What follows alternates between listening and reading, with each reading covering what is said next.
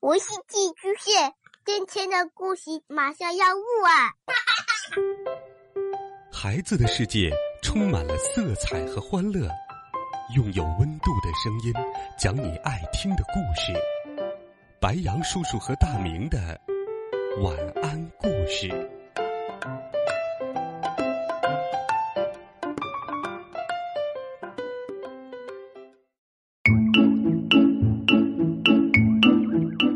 小朋友们，晚上好！又到了白羊叔叔给你讲故事的时间啦。今天是周六，白羊叔叔会继续给你讲我的日记系列的故事。这一集，我们一起来看看谁的日记呢？是蜻蜓。我们先来看看蜻蜓的成绩单：飞行课优秀，捕猎课优秀，安全课。良好，游泳课极差，老师评语：活泼好动，应变能力强，懂得自我保护，注意不要太贪吃哦。好了，一起来走进蜻蜓的日记。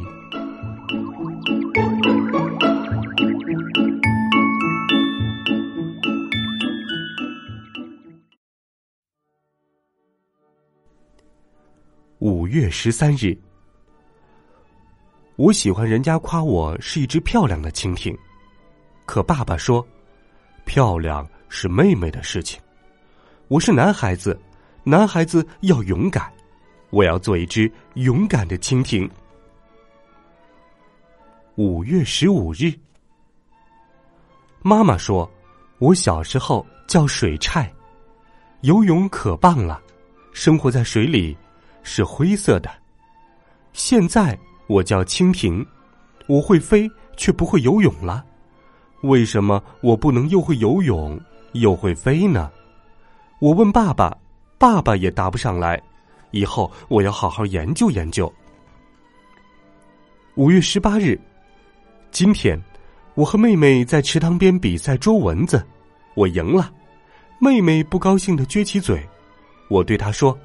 再比一次，他准能赢。不用说，这次妹妹真的赢了，她很开心，我也很开心。她不知道我是让着她的，嘘，这是一个秘密。五月二十日，我喜欢看人类打棒球，因为我特别喜欢棒球帽，我觉得戴上棒球帽的样子很酷。可是。棒球帽会遮住我的眼睛，因为我的眼睛长在头顶上，我只好把帽子放在家里，想起来就看一看，否则要是戴上的话，我就看不清前面的路了。五月二十四日，爸爸是一个真正的足球迷，这一天又带着我来看枪狼们的足球比赛了。他说，他这辈子最大的遗憾。就是没能亲自踢一场足球，我们蜻蜓有脚却不能奔跑，当然也就没办法踢足球啦。五月二十七日，今天我看到一位蜻蜓阿姨贴着水面飞，还不时点一下水面，我觉得挺有意思，也学着做了，结果被伙伴们嘲笑了。妈妈告诉我。蜻蜓阿姨是在产卵生小宝宝，哎呀，真是太难为情了。五月三十日傍晚，我和妹妹在池塘边做游戏，跑过来几个举着捕虫网的小男孩，爸爸赶忙带着我们躲起来。我讨厌捕虫网，也不喜欢拿着捕虫网的人。六月三日。大肚子蜘蛛很羡慕我的身材，我叫它要多多运动。大肚子蜘蛛在蛛网上来来回回爬了好几天，今天它饿得实在受不了了，只好停止了运动，静静的趴着等待猎物撞上蛛网。哦，可怜的大肚子蜘蛛啊！六月六日，今天做了件挺不好意思的事儿。我把一个小男孩给咬哭了，我不是故意的。我在草叶上休息，他伸手来捉我，我一紧张就咬了他一口。虽然我们蜻蜓没有牙，可是被咬一下还是挺疼的。六月九日，学校运动会，我报名参加了一百一十米障碍飞行和四百米接力飞行两项。我不想参加马拉松超远飞行。据说去年有一只像我一样优秀的蜻蜓，一下子飞到了英国，到现在还没回来呢。六月十三日，老师说，蜻蜓是出色的飞行家。看我飞行的样子，像不像人类玩的竹蜻蜓？作为一只蜻蜓，我感到很光荣，很自豪。六月十五日，大肚子蜘蛛是捕蚊能手，我也是捕蚊能手。我们想相互学习一下。我把飞行秘诀都告诉了大肚子蜘蛛。但它没有翅膀，还是不能飞着捕捉蚊子，而我把眼睛都憋红了，噗噗，也还是吐不出丝来。我们决定还是按各自的方法捕蚊子吧。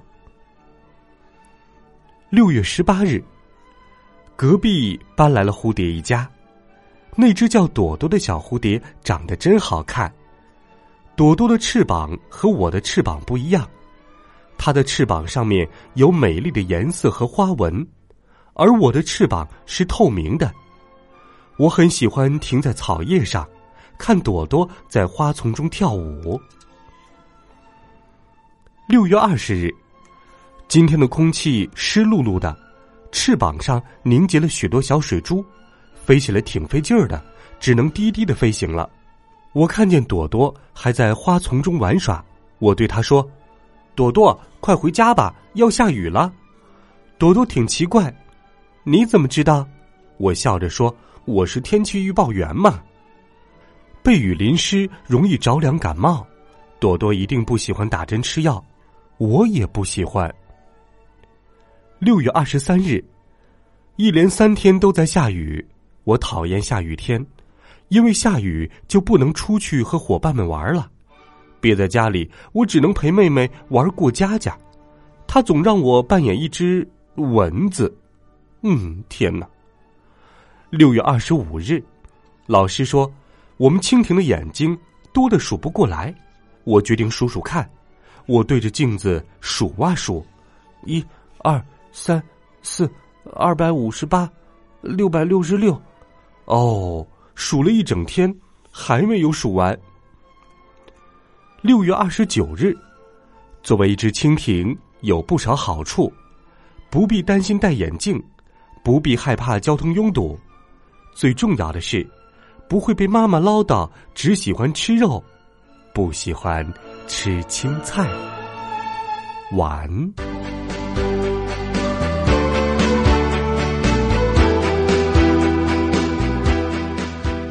好了，小朋友们，我的日记系列。蜻蜓的日记，白杨叔叔就给你讲到这儿。希望你能够喜欢这个系列的故事。欢迎在微信当中搜索“白杨叔叔讲故事”的汉字，点击关注我们的公众微信号。欢迎你给白杨叔叔留言，也欢迎你把白杨叔叔讲故事推荐给更多的好朋友。我们明天见，晚安，好梦。